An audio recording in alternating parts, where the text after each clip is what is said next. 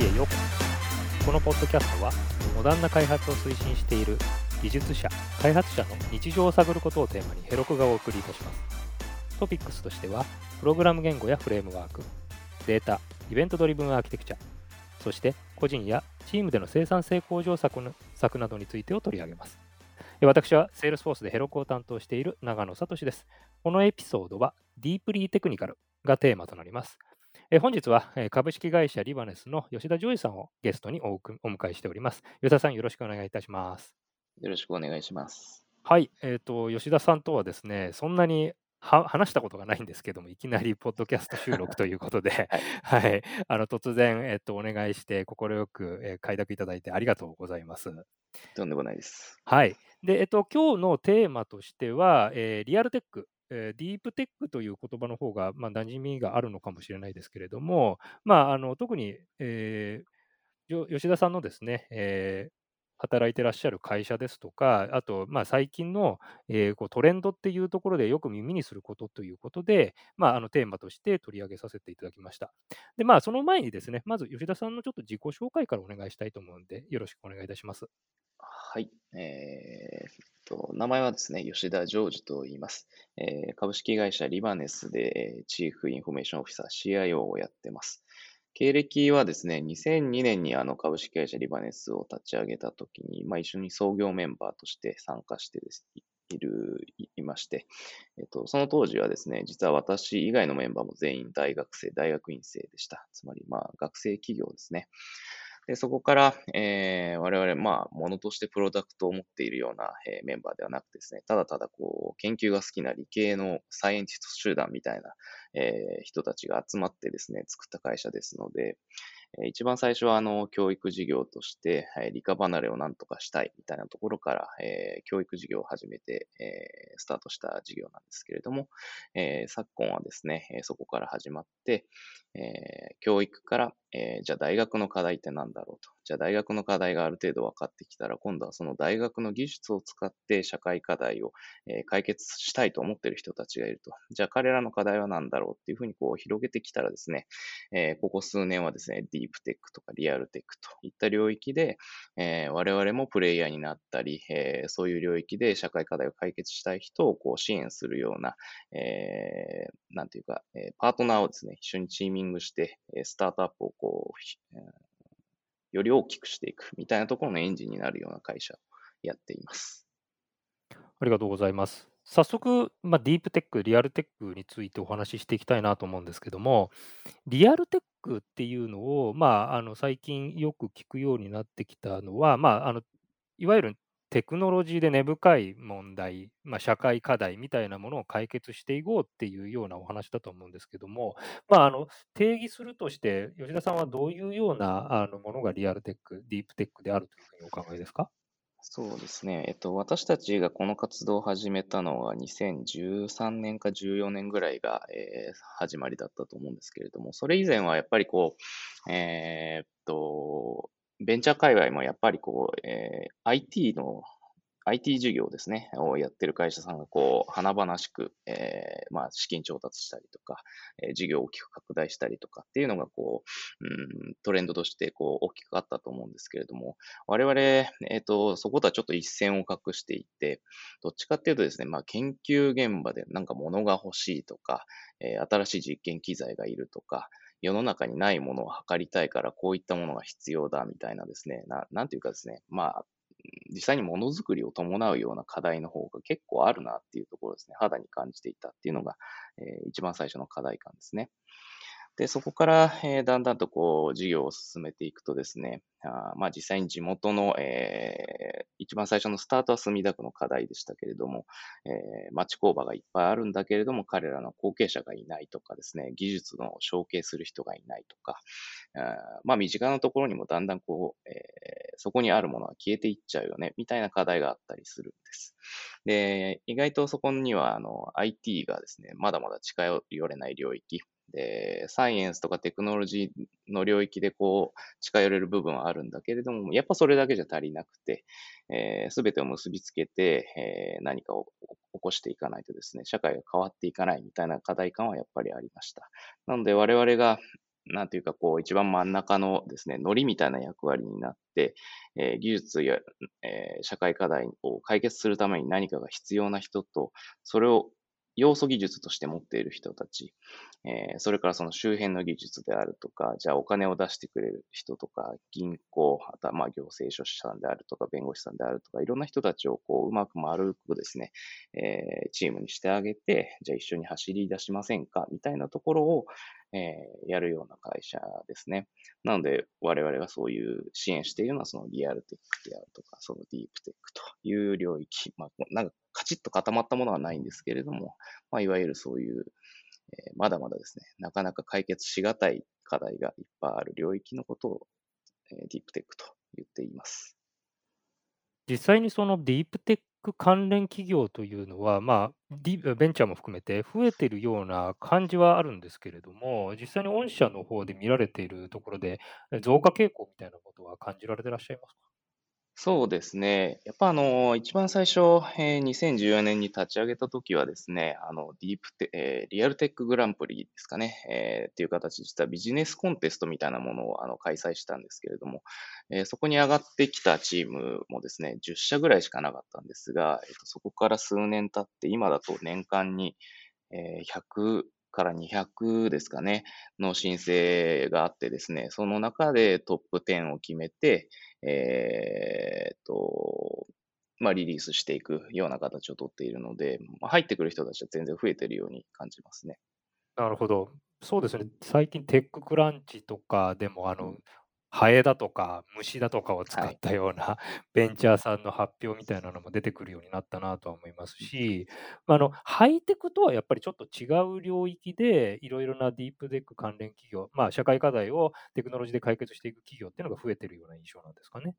そうですね。なんかその多分今までだと本当にその投資が入るような領域っていうのは本当にハイテクじゃなきゃいけないとか、あの、最先端じゃなきゃ、こう、人が集まってこないみたいなところが多かったと思うんですね。で、僕らも最初の課題としては、じゃあ、ものづくりやりたいってなったら、お金がそこにやっぱ落ちてこないんですよ。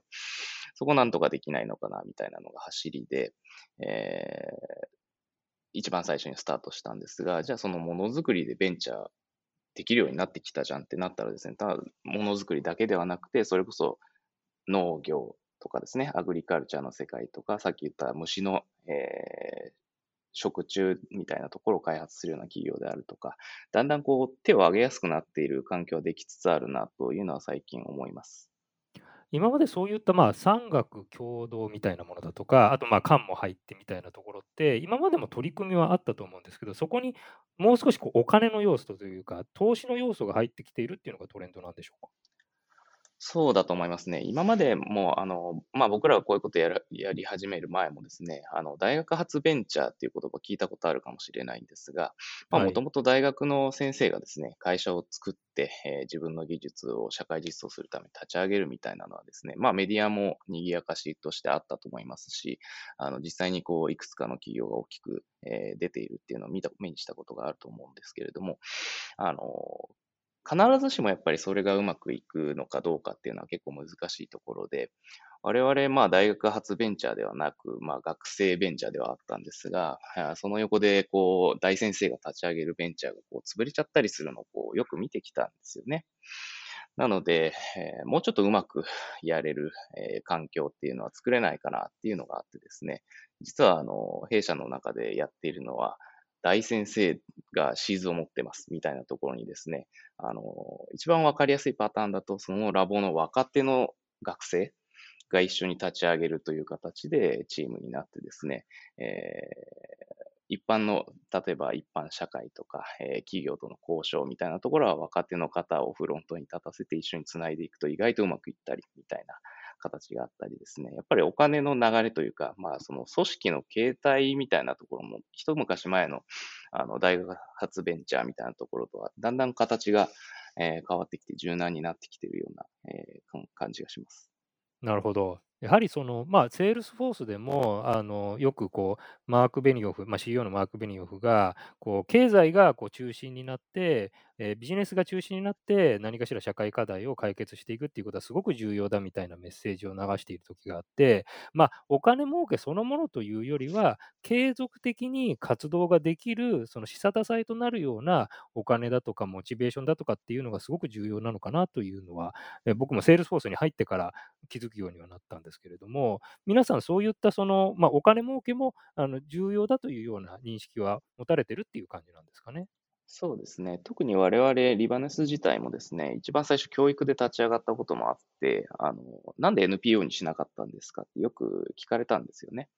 で我々も先ほどのあのマーク・ベニオフの言葉と一緒でですね、あの教育にしろ何にしろ、それをこう社会的なバリューに変えてですね、あの継続的、持続的に、えー補助金に頼るのではなくて、えー組織をこうランニングし続けられるような形に持っていかないとですね、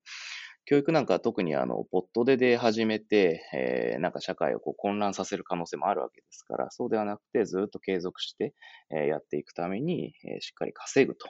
いうのはですね、もう創業当時からずっと言っている中でやってまして、で、我々のところに入ってくるような、えーベンチャーにもですね、えー別に稼ぐのはあの別に悪いことじゃないと。その社会課題をいかに解決するかみたいなところは当然持ってるんですが、それをするためにはちゃんとビジネスを回していく必要があるというのはですね、もう入り口のところで、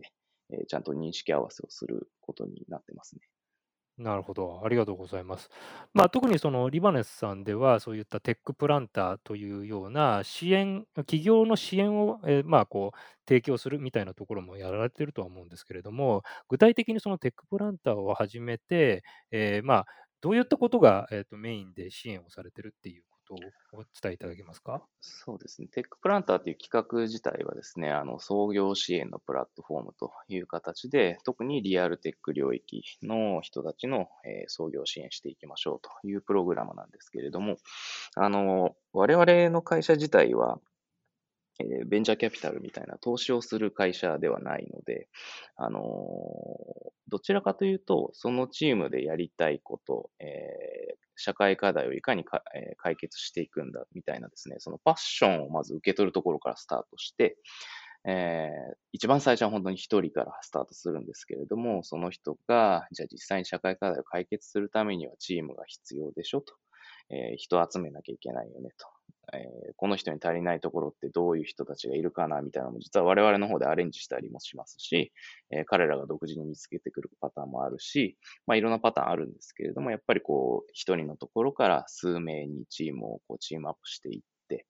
えー今の事業計画で何が足りないのか、えーそその話し方で人は聞いてくれるんだろうかとかですね、もうプレゼンのこうブラッシュアップから何からすべてこう、実は毎、1年を、あの、1年のスパンで考えてやってるんですけれども、あの、メンタリングをずっと続けてですね、で、最終的に、えっ、と、我々が契約している、えー企業の、まあ、創業支援をやりたいような、えークライアントさんと一緒に、えその企業のプレゼンをじっくり見てですね、そこをスタートにして、えじゃあ次は、えー POC やってみようかとかですね、ある程度大きくなってくると、じゃあうちの、え機械メーカーさんなんかうちの機械をそのやりたいですね、えベンチャーが作ってる何がしに組み込んで、え製品化してみないかとかですね。あとは一番うまくいったパターンは、えその支援している会社さんが実際にもう、え資金援助をすると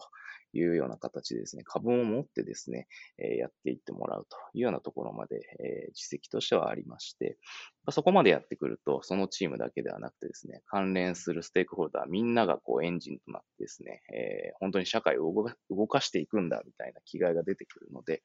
えーそこまでいくとやっぱ面白い、えーうねりになっていくなと思いますね。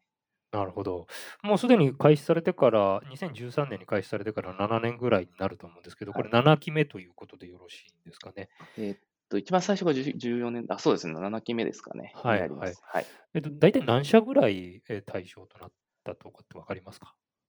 えーどれぐらいになってるんだろう。えっとですね、でも毎年大体、えっと、今だとですね、え1年で50社ぐらいが表に出てきて、えーそこから支援を開始するような形になるんですが、まあ実際に、えっと、し資本が入ってうんぬんみたいなところは、どれぐらいあるんだろう。大きいところだと多分10いくかいかないかぐらいだと思いますね。ああ、なるほど。細かい投資は結構いっぱい入ってます。これは日本だけに特化したプログラムなんですか？ではないですね。今は日本と、あとはアジア圏ですね。えーシンガポール、マレーシア、フィリピン、タイ、ベトナム。あとですね、US はシリコンバレー周辺とか、えーあと UK 行ったりですね。えーそういったところで、えー開催をやってます。だからワールドツアーですね。な なるほど、そうですか。すごいですね。あの、やはりこういったそのグローバルな、まあ、課題というところでは、いわゆるその国連が提唱しているようなその SDGs、 Sustainable Development Glo Goals でしたっけ？はい。まあ、あの、いわゆるその持続可能な開発目標っていうものをこう決定されていて、セールスフォースでも我々のこうビジョンだとかバリューの中にそれを組み込むように、えーまあ、去年ぐらいからさせていただいてたりはするんですけれども、その、まあ、特にその17の、領域の中で、例えばアジア圏だと貧困だとか、水の問題だとかっていうのは、そういったこう特色があるのかなと思うんですが、日本だとどういう領域が多いとかってございますか？あ日本は逆にですね、結構いろいろいろ出てくるなっていう感じですよ。だどちらかというとアジア圏の方が、あの例えば医療のクオリティが低いとかだと医療に特化するチームがいっぱい出てきたりとか、えー環境問題を問題になっていれば、やっぱりそこに、えー技術技術というか、あそこでベえーベンチャー作りたいみたいな人が集まってきますし、あの本当地域性というか、お国柄みたいなところはすごく強く出るなと思うんですけれども、日本だとですね、まあ、あの日本も東京だけでやってるわけではないので、えー特にこう地域的にこれが課題だよねっていうのが分かりやすい部分だとそのテーマが出てくることはもちろんあるんですけれども、日本は本当に様々ですね。そうなんですね。吉田さんはいもそういったその企業とお話をされたりされてるんですか？あもちろんいたししてますあね。ああそれはメンターとしてとか、そういう形ですかメンそうですね。あの、メンターとしてす話をする場合もありますし、あとは、まあ、あの、実は弊社自体は年間通していろんなイベントを開催しているので、あの、そこの会場に来てくれるベンチャーと、あベンチャーだけじゃないですけれども、クライアントだったりベンチャーだったりと会話をこう常に日常的に、えやってます。加えて、あの、えっと、ベンチャーの育成のし、えー共有のスペースみたいなのもですね、あの、弊社の中で運営してますので、そこにいる連中と、えーディスカッションしながら、あビジネスをこう作ってあげ、作り上げていくみたいなところで会話は必要ですね。なるほど。あの、私とか、まあ、5、6年以上前とかだと、やっぱりベンチャー企業っていうと、こう、若い、まあ、男性3人の技術者みたいな人たちが多かった印象があったんですけど、最近そんなこともなくて、もちろんその、リタイアをされてから始めるような方たちだとか、あと、女性がま CEO で、で、技術者が2人ぐらいいてみたいなベンチャーだとかって結構多くなってきたなと思うんですけど、このリアルテックのその領域っていうのは、やはり年齢だとか、あの、いわゆるダイバーシティみたいなものが結構あったりするんでしょそうですね。あの、一番最初は本当にものづくりがテーマだったこともあってですね、日本だとやっぱりこう男性の比重は多いような気はします。ただ、あの、一方年齢の幅に関してはもう若手から、えー本当にシニアの大御所まで幅広くやってますので、そこまで偏りはないのかなと。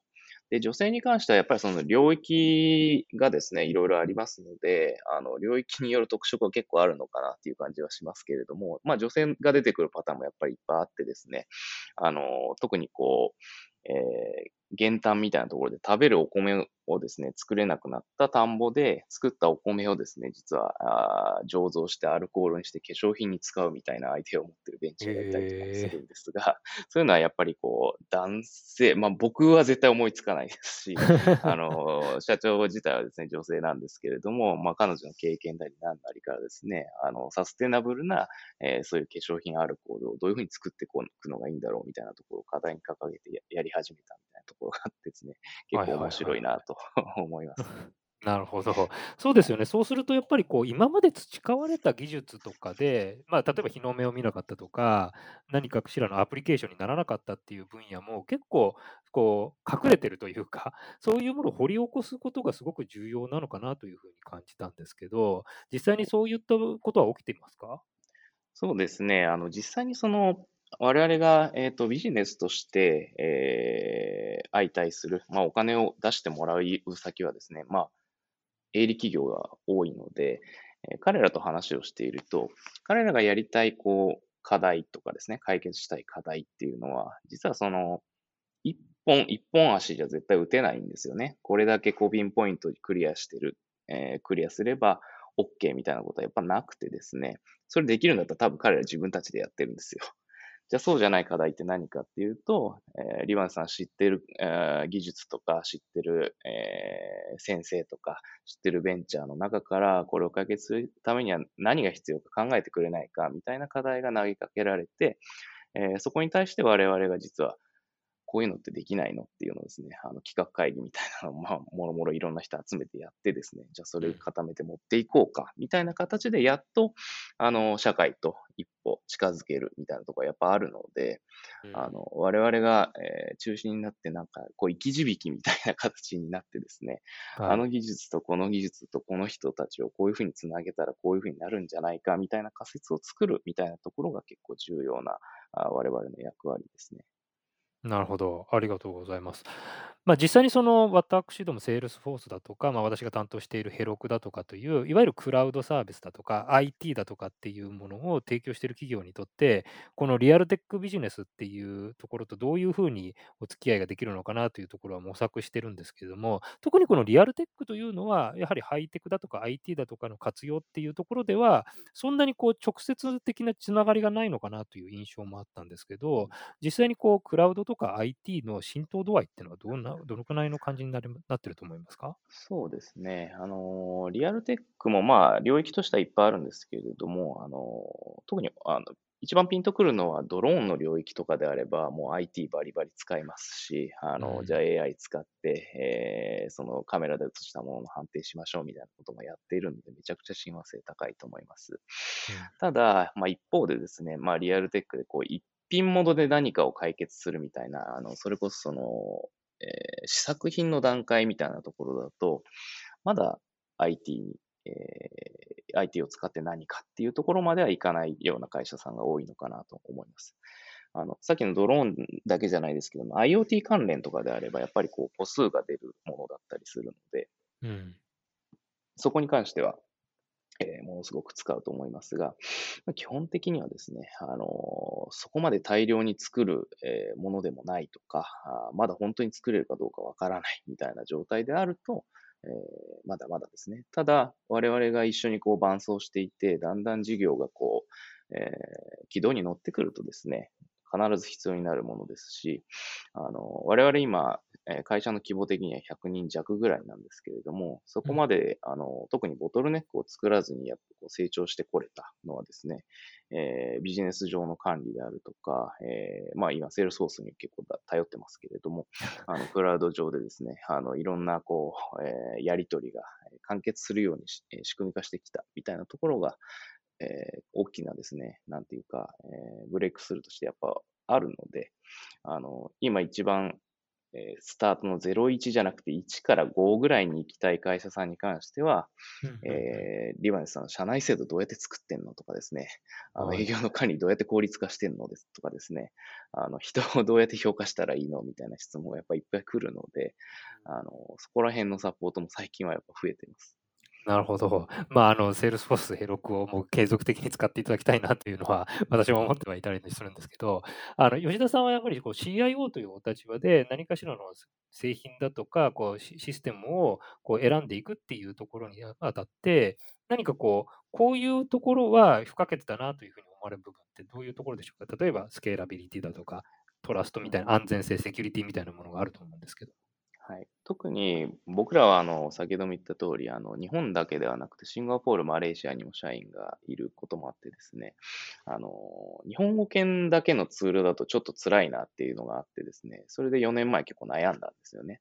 あの国内の有名なものを使うのか、それともあの今まで全然話を聞いたこともなかったけど、セールスフォースっていうなんかすごいのがあるらしいぞみたいな話を聞きつけてきてですね、結構天秤にかけました。で、今はセルソース実際使って、えー、と、日々ですね、弊社の社員全員使ってるんですけれども、まあ、スケアラビリティは全然問題ないですし、あの、人数が増えても、あの、特に混乱が起きるわけでもないし、えー大規模に落ちたみたいなところもやっぱりないので、あのそこは安心して使える、えー、部分っていうのはやっぱり必要。で、かつですね、やっぱ世界的にユーザーが多いというか、使ったことある人が多いっていうふうになるとですね、採用の時もやっぱ楽なんですよね。あの、社内の管理セールソース上でなってます。あ、セールソース使ったことあるよっていう会話になれば、あの、えー、社内でやってることがですね、どう流れていくのかみたいなところはすぐわかるようになる、なるわけですし、あの、それが世界的に、世界展開できるっていうところは我々はとても重視していて、あそれがアメリカでも UK でも、あの、アジア圏でもですね、どこでも通用するというような状態のものツールをなるべく選ぶように今はしてます。そうですか、ありがとうございます。あの、実際に今、えー、録音させていただいているのが5月の、えー、22日金曜日という形で、まあ、ようやくこう緊急事態宣言も収束に向かうぐらいな状況になっているんですが、多分このコロナパンデミックという、えー、ものの前と後では、これからも働き方というものは違ってきてしまうのかなというふうにに思うんですけれども、あの最後に、えー、こうリマネスさんで、えー、今までのこう働き方とかで、えー、このコロナを機会に変えたことですとか、なんか変化があったことについてお聞かせ願いますか？はい。えっ、と、働き方自体はですね、あの、以前からもですね、実はあの、弊社、社内に人があんまりいなくてですね、あの、とにかくみんないろんなところに飛び回ってるんですよね。えー、なので、えー、誰かどこかで研究者と会ったりとかですね、どこかで新しいベンチャーと会ったりとか、まあ人と会ってその人がやってることを理解するのが仕事の一つなので、えー、外に出てることが多かったっていうこともあってですね、あの特にあの、まあ在宅で勤務しようが、えどこで働こうが、ある程度ちゃんとセキュリティを担保して、えかつ社内のリソースにきっちりアクセスできるような状態で仕事ができるという状態は以前からあったので、あの、環境として何か難しいことがあったというわけでは実はありません。ただ一方で変わったのはですね、あの、人と会うのがやっぱりオンラインが多くなったっていうのもあってですね、あのじゃあ自宅から、えどっかの誰かとつなぎますみたいなところが増えたりとか、あとは、えっ、ー、と、出社している社員に関しては、えっ、ー、と、オフィスの中から話をするわけですけれども、今までは、あの、会議室が何個かあって、その中でこう、やり取りをすればよかったのが、個々のこう、ノードの接続みたいなのが増えてくるとですね、部屋自体が足りなくなるなとかですね、はいはい、あのだんだんこうユニットが細かくなっていくみたいな変化は多分あってですね、あの、オフィス設計なんか多分これからめちゃくちゃ変わるんじゃないかなという予感はしているんですけれども、あの、そこら辺ですかね、一番変わったのは。そうですか。ああの最近だとこうオンラインでいろいろ開催されるものも多いのかなとは思うんですけれども、何かこう記者会見とかもやられたというふうにお聞かせややそうですね。ああれ聞きましたけども、えっと、具体的にどんな感じでしたか？はい。えっと、実は2つ実験的にやったことがあって、1つはですね、あの、弊社のリアルな場でやる学会があるんですが、それをオンライン開催してしてみましたというものが一つと、もう一つは先ほどもあった通りですね、あの、記者会見をオンラインでも受け付けましょうということでやりました。この二つがあります。で、え、やってみて面白かったんですけれども、あの、リアルな場って日本人特有なところもあるのかもしれないんですが、あの、質問する人ってそんなに多くなかったりとかするんですよね。あの、ちょっとした疑問を投げかけるのに躊躇するとかですね。あの、自分が顔出して、どこどこの誰々です、先生、こういうことが気になるんですけどって言える人とそうじゃない人いっぱいいるっていうのは多分想像に難くないと思うんですけれども、まあ、オンラインにするとそのタガが外れまして、あの、とてもホットな質問がいっぱい来てですね、あの、登壇者側も、あの、終わった、まあ、あの、オンラインで見ながらやってるんですが、あの、質問の多さにとても なんていうか、刺激を受けていましたね。で、自分のセッションが終わった後にですね、その質問に片っ端から返していくみたいなやりとりが見て取れてですね、そこはすごく面白かったなというふうなところはあります。じゃあ、オンラインカンファレンスというのもかなりこう、ポジティブなものとして受け取られてる感じなんですかね？そうですね。弊社の中では、あの、とてもやってよかったなっていう感じですね。で、今はそのスピンオフ企画としてですね、ちょっともうちょっとち小さいコマの、あの、1時間ぐらいで終わるような技術セッションみたいなのをもっといっぱい出していこうか、みたいな話があったりとか、あの、はい、うちの支援しているベンチャーが、このテーマについて話し合いたいっていうのを、それをあの、オンラインでやりたいんだけど一緒にやってくれないかみたいな話が 盛り上がったりとかですね。あの、非常にこう、見てた人も、あ、これ面白いって思わせたところは多分あったんじゃないかなと思います。まあそうでしょうね。まあ、あのもちろん、えーこれからリアルタイム、あリアルでのこう、なんていうんですかね、対面での、えーカンファレンスとかっていうのも、徐々にこう開催はしていくのかなというふうに思うんですけど、それに加えてこう、オンライン開催もこれからどんどんどんどん増えていくのかなっていうふうには思いますよね。そうですね。はい。記者会見もですね、結構面白くて、あのー記者さん実際やっぱりこう、今までの記者会見だと、その記者会見現場に体を運ばなきゃいけなかったわけですよ。で、一日日本でどれぐらい記者会見行われてるのか僕は知らないですけれども、やっぱり重複しちゃうと参加できないみたいなところがあって、はい、あの、うちでこう、バンってリリースしてもですね、まあ、多くて20人来ればいいかな、みたいな感じに普通はなりますよね。で、その中が、えっと、オンライン開催にしたらですね、あの、そんなに告知期間もなかったんですが、参加者80名ぐらいでですね、あこんなに来るんだっていうところが ありましたね。で、それがちゃんとメディアにつながっていたので、はい、オンラインの方が実は喜ばれるたりとかするのかなっていうですね、気づきがありました。はい、はいまあ、私ももう2ヶ月以上、こう、ステイホーム、あの、まあ、リモートでの仕事っていうのをしだして、こう、今までの移動時間にどれだけ使ってたのかなって思い出すと、結構、あの、いろいろ考える部分がありますよね。うん。あの、お客さん先に行くでも、お客さんに来ていただくでも、こう、一つのミーティングするために、移動時間も合わせて、こう、倍以上の時間を確保しなければいけなかったのが、オンライン開催だとその分、あの、移動が全くないので、すごくあの効率的にできるなっていう印象はありましたしね。そうですね。で、その効率的にできたところに、かつ質問の障壁がすごく下がっているので、あのむしろこう得られる情報って増えていく可能性があるんじゃないかなとはい気がします。なるほど。ありがとうございました。はい。えー、今日は、えー、リアルテック、ディープテックについて、えー、リバネスの、え吉田さんに、えお話をいただきました。吉田さん、どうもありがとうございました。ありがとうございました。コーディッシュ JP ポッドキャストのエピソードをお聞きいただきありがとうございました。コーディッシュ JP はヘロクの日本チームがお送りしています。ヘロクは Salesforce に所属し、開発者に愛され続けるパース製品です。より詳しいことは jp.heroku.com にアクセスしてみてください。